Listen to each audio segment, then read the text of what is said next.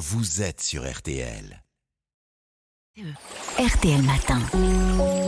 Ça va beaucoup mieux. Avec vous, Aline Perraudin. Alors aujourd'hui, vous nous parlez d'un trouble fréquent, les crampes, qui surviennent après un exercice, mais aussi la nuit.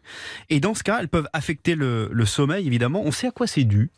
Alors, c'est effectivement fréquent, hein, parce qu'environ 60% des adultes disent en avoir la nuit. Et pourtant, on ne connaît pas précisément la cause de ces contractures musculaires douloureuses. Alors, quand elles surviennent la nuit, cela peut être après un effort excessif ou inhabituel dans la journée. La fatigue musculaire semble les favoriser. On incrimine aussi un manque d'hydratation. Généralement, les personnes touchées par des crampes nocturnes ne boivent pas assez. Hein. 1,5 litre d'eau par jour sont conseillés. Et on augmente la quantité en cas d'activité physique. On dit aussi que ça peut venir d'un manque de magnésium, c'est vrai ça? Ben effectivement, hein, c'est souvent évoqué, mais en fait, ça n'a pas été prouvé.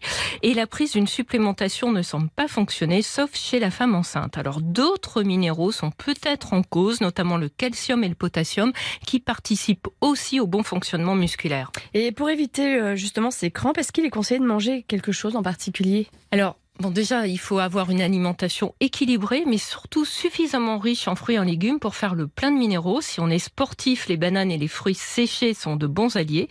Sinon, il est conseillé de ne pas trop forcer sur les excitants comme le café et les boissons énergisantes, car un dysfonctionnement nerveux au niveau musculaire pourrait également être en cause dans la survenue des crampes. Et qu'est-ce qu'on peut faire pour les faire passer alors? Alors, on le sait, hein, il faut étirer le muscle contracté. Le plus souvent, ça se passe au niveau du pied ou du mollet. Oui. On peut avoir l'impression que marcher sur du carrelage apaise la douleur, mais en réalité, c'est le mouvement hein, qui fait du bien. Le froid, lui, diminue la vascularisation et favorise la contraction musculaire, donc les crampes.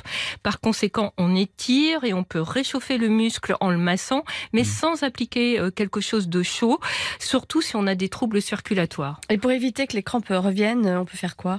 Eh bien, avant de se coucher, on peut avoir une routine d'étirement ou faire du yoga. La recherche montre que cela apporte une amélioration après quelques semaines. Si les crampes reviennent très souvent, le docteur Victoria Tchaïkovski, médecin du sport que j'ai interviewé, conseille d'aller voir son médecin traitant pour vérifier s'il n'y a pas une maladie sous-jacente hein, ou si on prend des médicaments qui peuvent être en cause.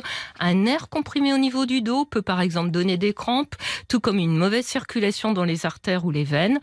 En cas d'insuffisance veineuse, la station debout prolongée au travail augmente le risque de crampes nocturnes.